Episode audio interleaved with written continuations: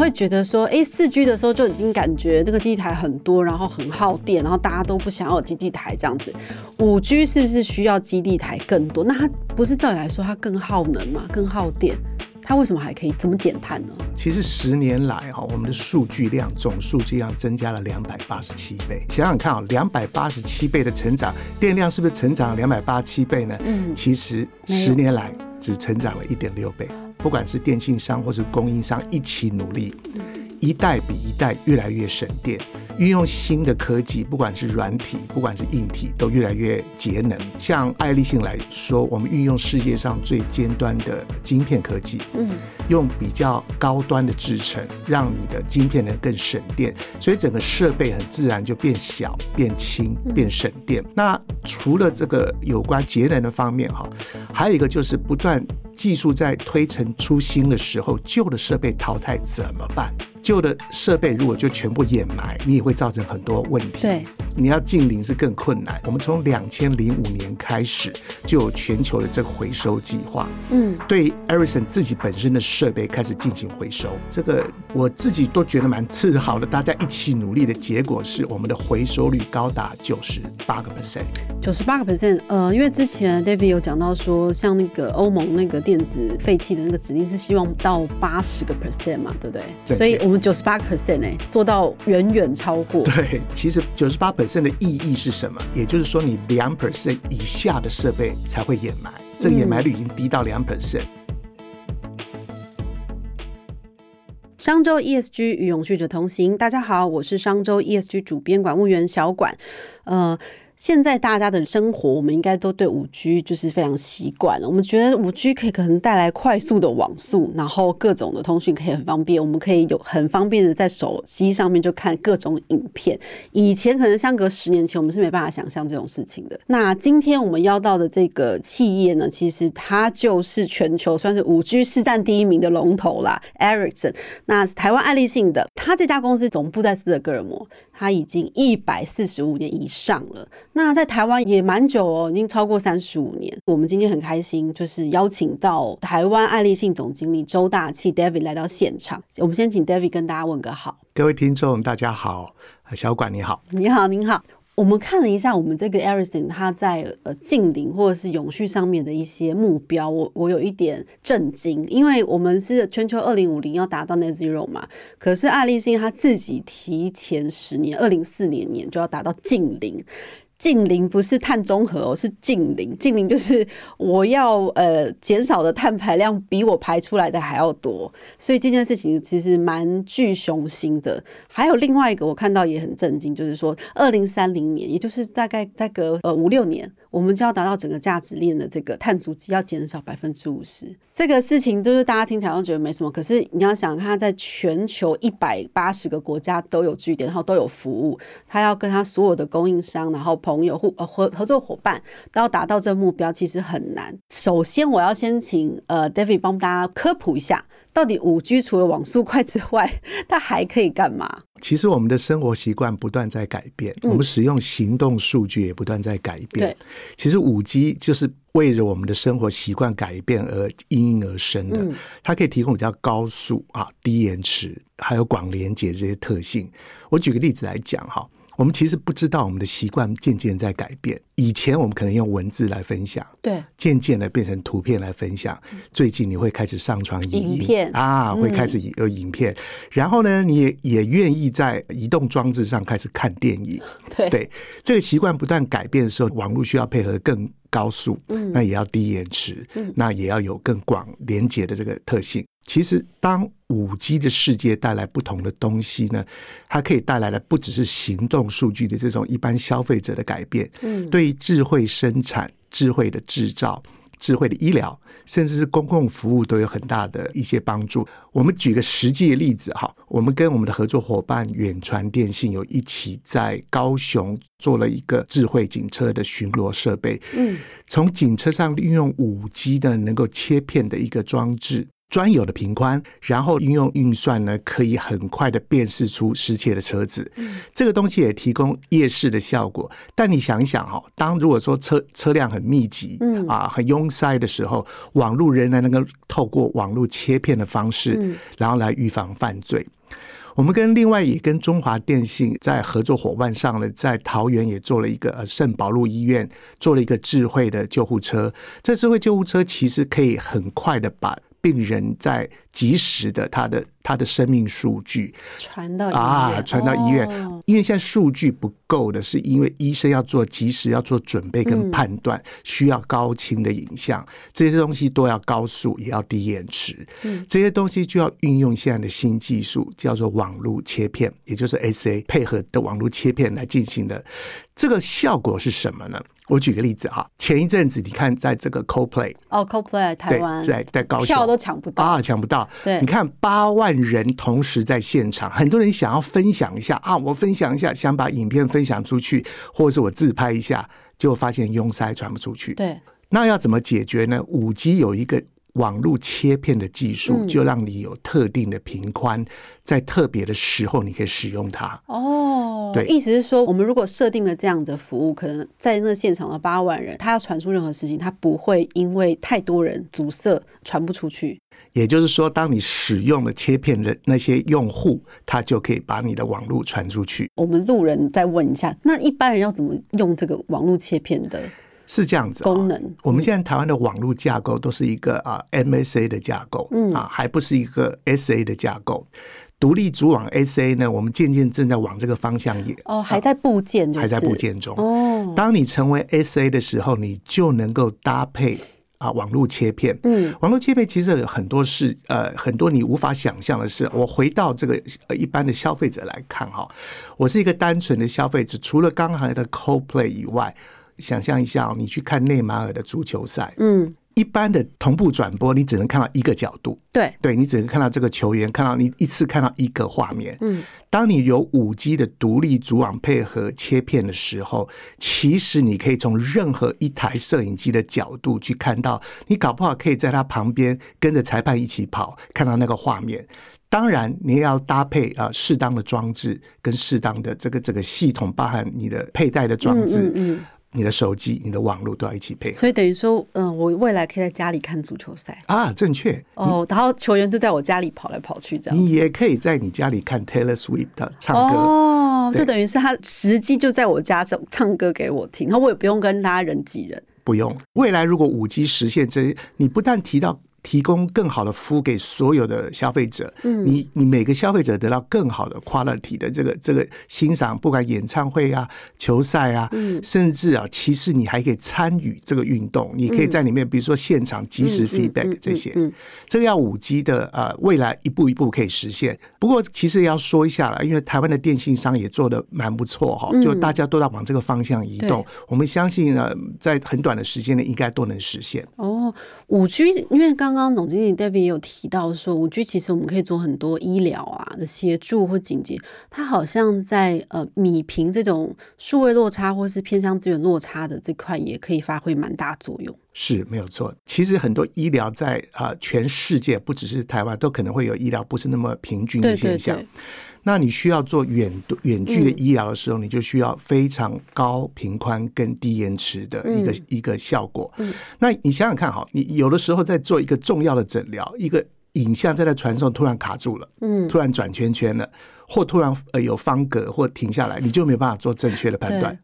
这个时候你就需要用五 G 的高频宽跟低延迟的特性。嗯。还有就是有一些东西的的这个动作，你需要甚至进一步的进行远端的医疗的处置的时候，你更需要绝对的低延迟。所以类似像说像偏乡或远距医疗，其实五 G 可以帮到非常非常大的忙。是对。哦，那如果是为了这样，我们现在大家会到处看到基地台嘛？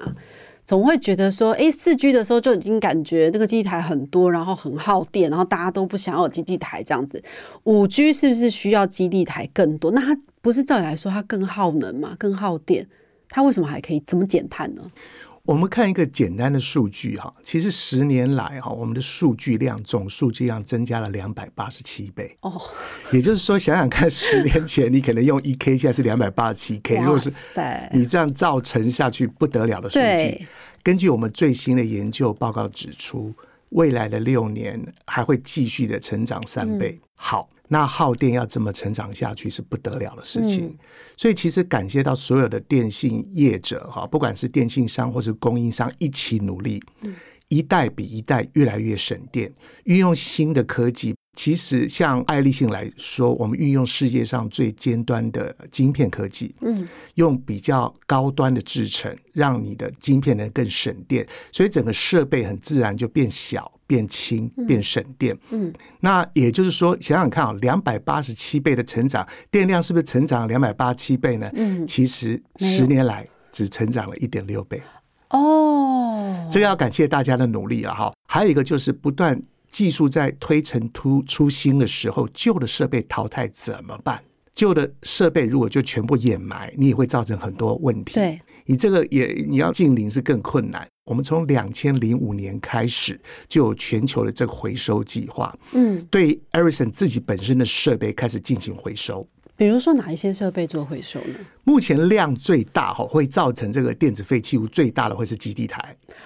对你想想看，基地台，嗯嗯，基地台提供的话，可能是数千、数百、数万。我举个例子啊，可能像最近印度就很短的时间内建了两百六十五万个基地台。嗯，你如果淘汰，那怎么得了？好可怕，堆满一座山了。所以呢，Ericsson 就是跟远传电信有一起合作。其实我们也很高兴的说，在台湾已经回收了超过一万片以上的这个基地台的设备。这个我自己都觉得蛮自豪的。大家一起努力的结果是，我们的回收率高达。九十八个 percent，九十八个 percent，呃，因为之前 David 有讲到说，像那个欧盟那个电子废弃的那个指令是希望。到八十个 percent 嘛，对不对？所以我们九十八个 percent 哎，做到远远超过。对对，这个是钻石级的。其实九十八 percent 的意义是什么？也就是说，你两 percent 以下的设备才会掩埋，这个掩埋率已经低到两 percent。嗯，我们还会继续努力哈。其实不只是基地台本身，这个是废弃物的问题。嗯，其实包装也是一个问题，运输也是一个问题。嗯，没错。所以 Ericsson 从一开始就开始思考。因为包装上有很多的塑胶哈，我们发现最后塑塑胶类东西最难回收，所以你会发现我们的基地台的采用的设备的材料越来越金属化，越来越没有塑胶。包装呢，很多是不是塑胶难以避免？嗯，但是我们现在进行的一个专一个专案计划，要用木质纤维取代所有这这个塑胶，那种就可以再回收，是不是？是的，它也会可以被分解。哦，因为呃前几天我也才跟呃一些做永续的朋友聊到，就是以往大家会喜欢用塑胶，因为它轻嘛，然后重量比较比较没那么多，然后大家运输上面可能就不用那么负担。可是因为开始大家慢慢重视循环经济之后，就会开始又回归到大家比较早期，比如说用铝啦，然后用实际的铜啊，然后大家可能会担心说，哦这样的开采量是不是有更大？可是这些东西是可以。重复被回收再利用的，完全正确。对，其实哈，我们现在很多的材料不断的回收，比如说我们 Ericsson 在德州哈，在 Dallas 机场附近，在十五分钟车程的地方，有有一个这个智慧工厂。嗯，这智慧工厂哦，它不仅仅是一开始就思考到这个要能够怎么样去节能以外。它里面基本上对资源的耗费也能够大量的节省，怎么做到呢？就是用五 G 的技术。我们在五 G 这个智慧工厂生产的所有的设备，包括我刚刚讲的基地台，嗯，它这个工厂里面运用了五 G 智慧生产的概念去做侦测、去做调配。其实我们发现一个很有趣的现象，最后的结果是，这个智慧工厂可以节省使用水资源少七十五个 percent。然后整个能源上面，它是百分之百的再利用再生能源，所以它有自己的太阳能板，有自己的这个这个整个整个生态这个供应系统。这个也也不断不断获奖，也获成世界灯塔的这个这个这个殊荣。对，我们这个这套其实是不是可以也帮助其他的？就等于说我们自己的解方，它也可以变成别人或是其他客户的 solution。因为台湾也有一些企业在做，他为了自己减碳、减水，然后回收。他自己就做了一个这样的实验，就后来因此还成立了一家服务公司，去专门帮他的客户、帮他的价值链做这样的共同的减碳行动。其实是这样子哈，五 G 本身它是一个药引，是一个一个一个引方，可以去帮助整个这个这个企业哈。其实我们如果讲到产生碳。整个电信业啊，在全球来占了一点四个 percent 的排碳量。嗯，但是如果呃适当的运用电信业五 G 的力量，可以让全球可以预见的将来可以减碳量大幅提升到十五个 percent，这是很大的的。我举个例子。最近经常讲钢铁业哈，这个这个这个这个，它是一个呃，算是大户排碳大户，对对对对。但是我们跟法国的一个钢铁业的公司合作哈，在它的工厂上，怎么样运用五 G，你就能够把大量的排碳，能能源效率会提高以外，你的生产效率也会提高。嗯，那也就是说，在生产的过程中，你有不一些不必要的浪费都会被节省下来。这个是指什么？比如说，我用运用五 G，所以一些相关的生产数据。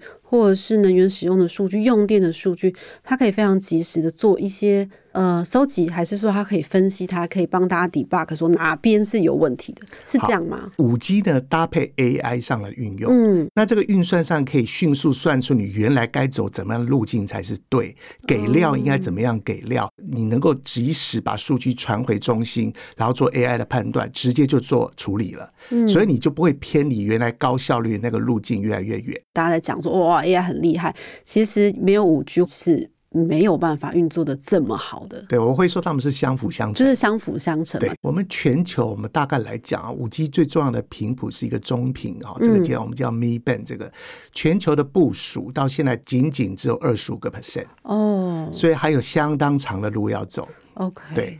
然后也就是说，真正要享受到五 G 还有一段路，我们还需要大家一起全球一起的努力。台湾算是比较啊，我们算是前段班，嗯，我们还算前段班，我们算是好学生，嗯嗯嗯，对我们算是比较先进，只是需要在下一步怎么样走到独立组网的这个进入切片这个，怎么样去运用？其实我们看一下台湾的电信业最近有一些变化，就是五个电信商即将整并成三个电信商，是。简变成三个电信商的时候，其实资源会更有效的运用，尤其是频谱，嗯，也不管是耗能，都我们期待都会有更好的一个整并。那我们从 Ericsson 的角度也会协助我们的客户，怎么样提供更效率、更有高效，然后减碳的网络。嗯，刚刚 David 有讲到说，我们自己有在做自己产品的这个回收嘛，达到九十八个 percent。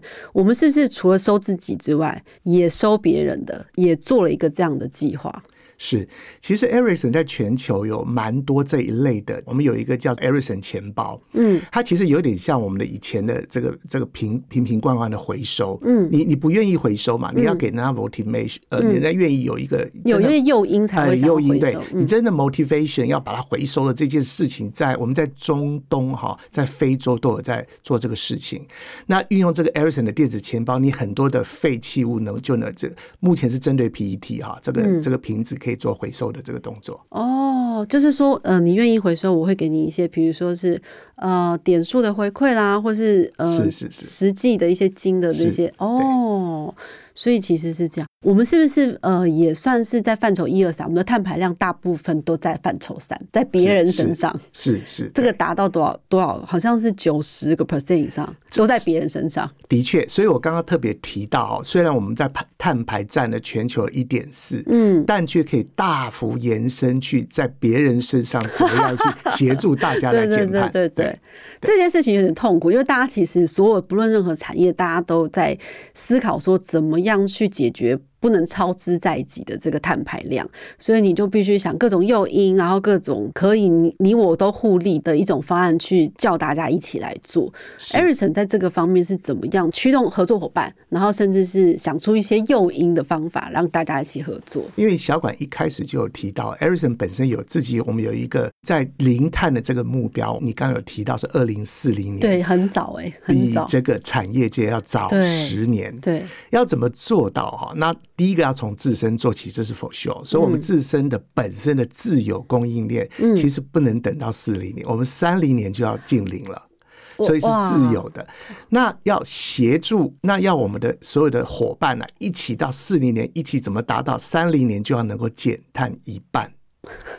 这个 OK，对，所以这个东西要从呃刚开始就做起。我们又再回到我们基地台做例子，最容易了解哈。嗯你一开始在选择制造材料里面的时候，就要避开不能回收的部分。哦，直接在开始在找找原物料的时候就就先从源，头开始，嗯这件源头开始就不只是 Ericsson 本身，我们必须要跟我们的合作伙伴一起搭配，大家 end to end 就要有这个概念。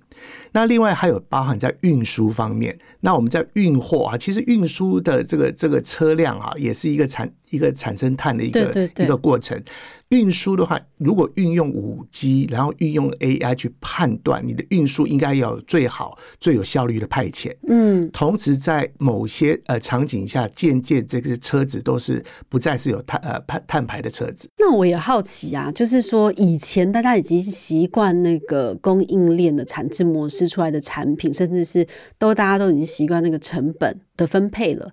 那当我们要从原物料开始做改变的时候，是不是在成本上面也会有一些调整？的确是这样子哦。其实啊、有很多很绿能的电，嗯跟我们的呃原物料是一样的道理。嗯，有些绿呢你是要付出代价的，没错，对你成本的结构的确会变化。但是就 Ericsson 全球的概念来讲，我们成立了一个 Ericsson Silicon。嗯我们自己的晶片每一年都会推出最先进的晶片。这个东西你会说那成本就越来越高了。其实你要知道，这个能够做节能减碳，对我们来讲，某一个方面来讲，其实我们也降低了成本，嗯，因为我们的碳足迹变少了。嗯其实这可以达到一个平衡的一个点来看。其实整体来讲，大家都往这个节能减碳的方向走，你的总成本 N 图 N 不见得会增加哦。哦，因为当碳，因为以前排碳不用钱，现在你排碳要钱的时候，这些都是要算到那个成本去考量的。是是，对，所以我们与其到最后要缴一些什么碳费啊、碳关税啊这些东西到缴出来，我们不如在前面就自己节省，甚至把那些钱一直去，等于是说促进自己的、加强自己的研发能力。就是，所以我们 Ericsson 才会全球的研发能力是非常强的嘛。是，同时我们也协助全球的客户啊。我们现在在台湾五 G 的的网络的这些基地台里面，我们供应我们的合作伙伴，比如说远传电信、是中华电信，嗯他们现在使用的这些中频的这个 Massive MIMO 啊，这也是一个先进的这个技术的基站，嗯，里面运用了最新的晶片，所以我们得已经协助到我们的伙伴就大量的节能。那在节能的过程中呢，你要把旧的设备换下来，对，我们又帮他做九十八 percent 以上的回收回收对你其实一加一已经大于二了。哦，因为如果把远传啊、中华电信都算进，其实 Ericsson 在台湾这边的服务的市占率很高哦。哦，原来我们现在生活周边所用的五 G 的各种服务。Ericsson 其实都隐藏在里面，幕是这是幕后的伙伴。对，其实呃，Ericsson 在台湾啊，不只是呃协助电信商，其实五 G 未来的生态链很重要的是，不只是网络，也包含终端设备。嗯，其实我们跟台湾的很多的不同的本地伙伴也有合作。我们跟联发科在近几年来，我们不断的在高科技的领域合作的。我举个最实际、最近的例子。我们用一个 FWA 的技术，用运用联发科跟 Ericsson 的一起搭配的效果，已经创下了世界上上传速度的最高纪录。我们同时也继续有一些 CPE，你想想看啊，网络够快。终端设备也要跟得上，所以这个我们的合作是越来越深。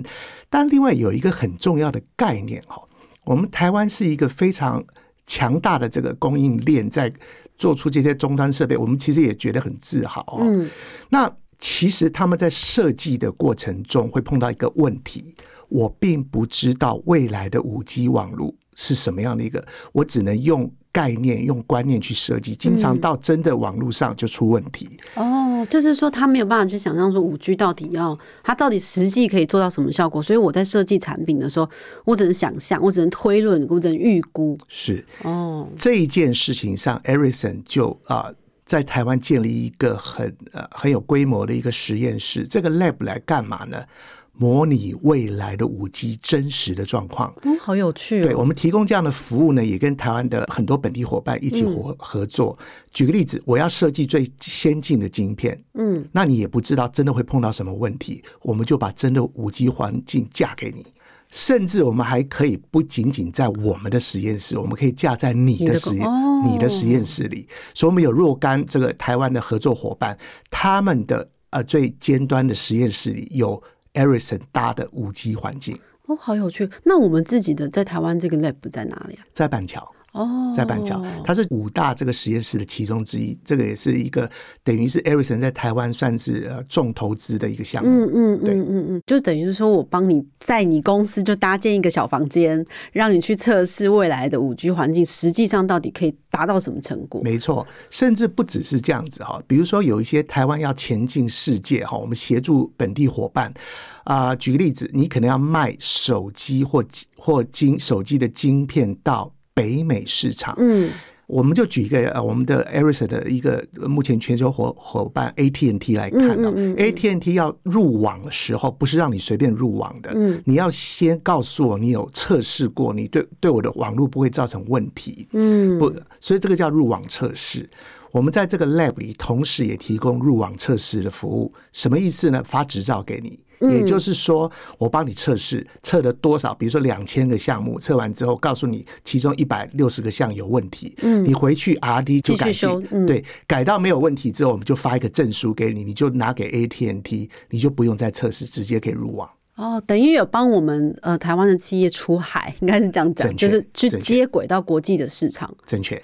对，然后我们在这边可以先做好，不用再去到那边发现啊问题不行，对，就又没办法进去。世界上有很多的网络哈，不少的电信商发现某一些特定的手机其实没有做这个入网测试，经常造成整个网络的问题。嗯嗯，对，这个就可以避免这个现象。大家可以想象一下，就是说很多的台湾的厂商，他其实想要去各种各地的国家去进入他们的市场，可是，在进入他们市场之前，你可能会不熟悉当地的规范，你不晓得他们的技术是怎么样。所以，如果我们可以在台湾这边就先了解说，哦，那边是怎么样，然后我们把我们产品改到最好，已经符合对方的标准，直接就过去落地就接轨了。没错，其实机台的设备里面有蛮多的全球 Ericsson 机器台的设备里面已经有台湾的影子在里面了。哦，就是说，因为我们哦也帮大家带到国国际去，正确。对，可是像刚呃，David 有讲到说，我们五 G 才刚开始起步嘛，所以呃，还要全球才二十个 percent 嘛，全球的建设二十个 percent，呃，中频目前目前部署是二十五个 percent，二十五 percent，所以还有很长的一段路要走。是，这个是我们五 G 未来会面对的一些挑战，时间是一个压力，是不是？时间，我们先谈刚刚碰到的 ecosystem，嗯，你要看到内马尔踢球，嗯，你要戴上你的眼镜，你可能不愿意戴一个二十公。金的眼镜，嗯，你可能要渐渐到呃轻到一个程度，它的续航力到一个程度。网络要快到一个程度，你才愿意带，所以我们需要整个供应链，包含整个啊有关设备、有关网络都要能够成熟。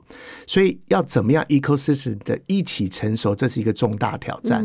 现在全球有若干个厂商已经在明年都有做出一些虚拟化的一些设备啊，你可以穿戴，可以戴在头上。网络的需求也会非常的巨大，越来越使用更多的数据，你间接就会造成网络的拥塞。嗯，你的解析越高，你的传的资料越多，网络越来越松拥塞之后，我有一些特定的说不能等的怎么办？嗯，你就需要独立组网，也就是 SA，嗯，包含网络切片。嗯，这个事情在台湾都还在测试的阶段，但我们可能要渐渐走向怎么样去部署，实际到运用到我们的这个整个网络上。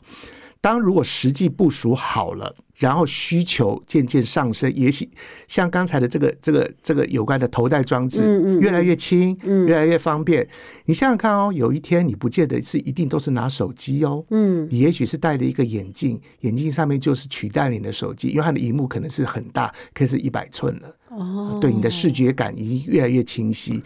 这个是不是真的很远呢？我们目前看来，哈，在三五年陆续很快的这些东西就会普及化哦。因为某呃，大家都很熟悉一个某手机的大厂，NB 大厂 品牌商，他好像也在酝酿要设计一个眼类似眼罩的产品，他就直接看你眼球的运作，他就可以帮你挑选。各种你要的服务，小婉讲的很好啊，这这是一个重要的讯息，因为因为他们毕竟是一个在在设备上是一个很算是对对对。那他提出这件事情，虽然它的成本仍然很高，价格也很高，但代表已经往那个方向在走。当他以一个龙头的角色往前在走的时候，很多这个 trend 就会跟跟着跟着那个往方向走了。尤其是我也相信台湾的很多它的供应链也开始慢慢的要往那个步伐加快。没错，对。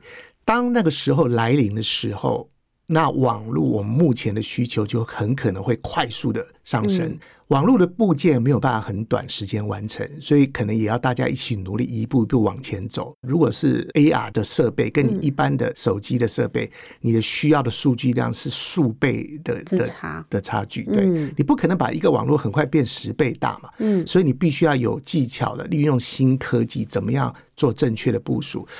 那我觉得一个重点可能是怎么样走向一个 SA 的这个独立组网的的一个方向，然后你才能运用真正享受到五 G 的全部的这个好处。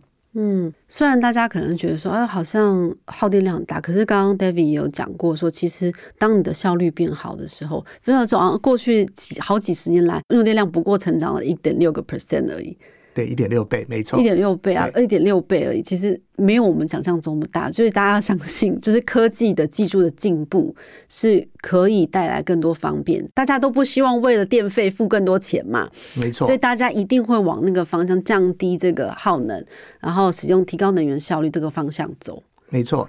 其实你回头看一看哈，所有电信商它的 OPEX 啊，就是它的平常的支出啊，电费其实占了二十到四十个总支，嗯嗯嗯是很惊人的一个很惊人的很惊人的量。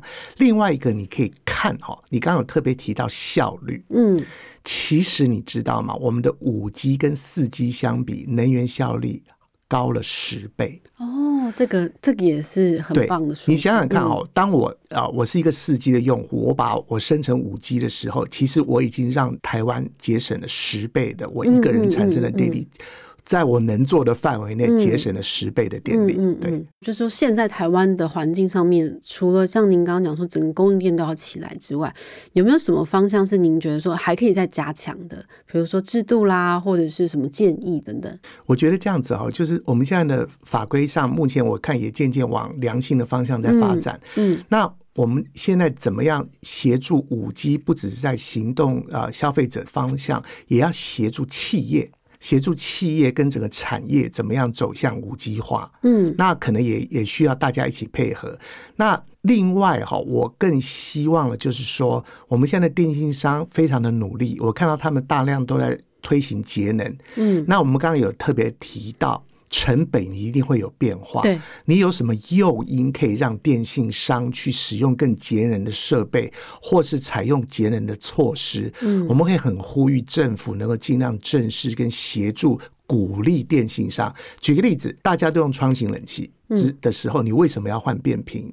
那你很多人观念上，我并不知道它会省电很多倍，嗯，我我就继续用，因为冷气好贵。对，其实你一方面你是不知道，你其实长时间够长，你的你的钱就省回来了。嗯，但是一另外一方面是政府上也要啊、呃多宣，传。有宣传跟诱因，嗯一个是知的问题，另一个是诱因。嗯那你知道，可能冷气后来就有 EER 能源效率的国家标章之后，生产商就更愿意去做更节能的。然后你也愿意买更节能的设备，对，所以政府协助整个电信商怎么样鼓励他们能够采用更节能的设备，比如说电费上是不是因为使用节能上能够有一些优惠啦，或者说是不是你因为采用 AI 采用采用智慧的的判断，或者你怎么样做到协助这个这个节能，给他一些鼓励，我觉得大家一起来努力。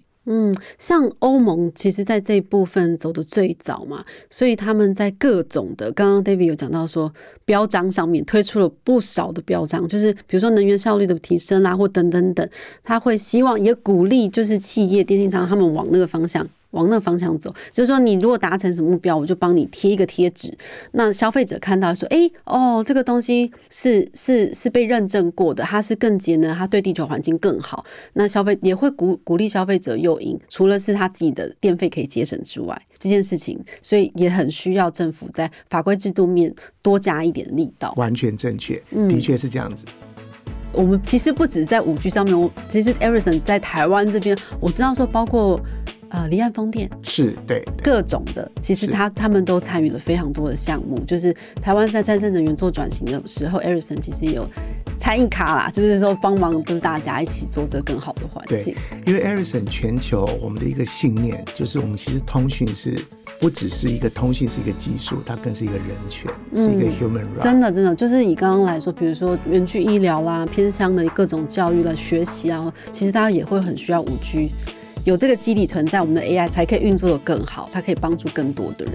是，没错。好，谢谢 David 今天到节目上来，谢谢谢谢。好，谢谢小管。想要掌握最新最热的 ESG 趋势，欢迎大家订阅商周的 Podcast 频道商周吧。商周 ESG 与永续者同行，我们下次再见喽。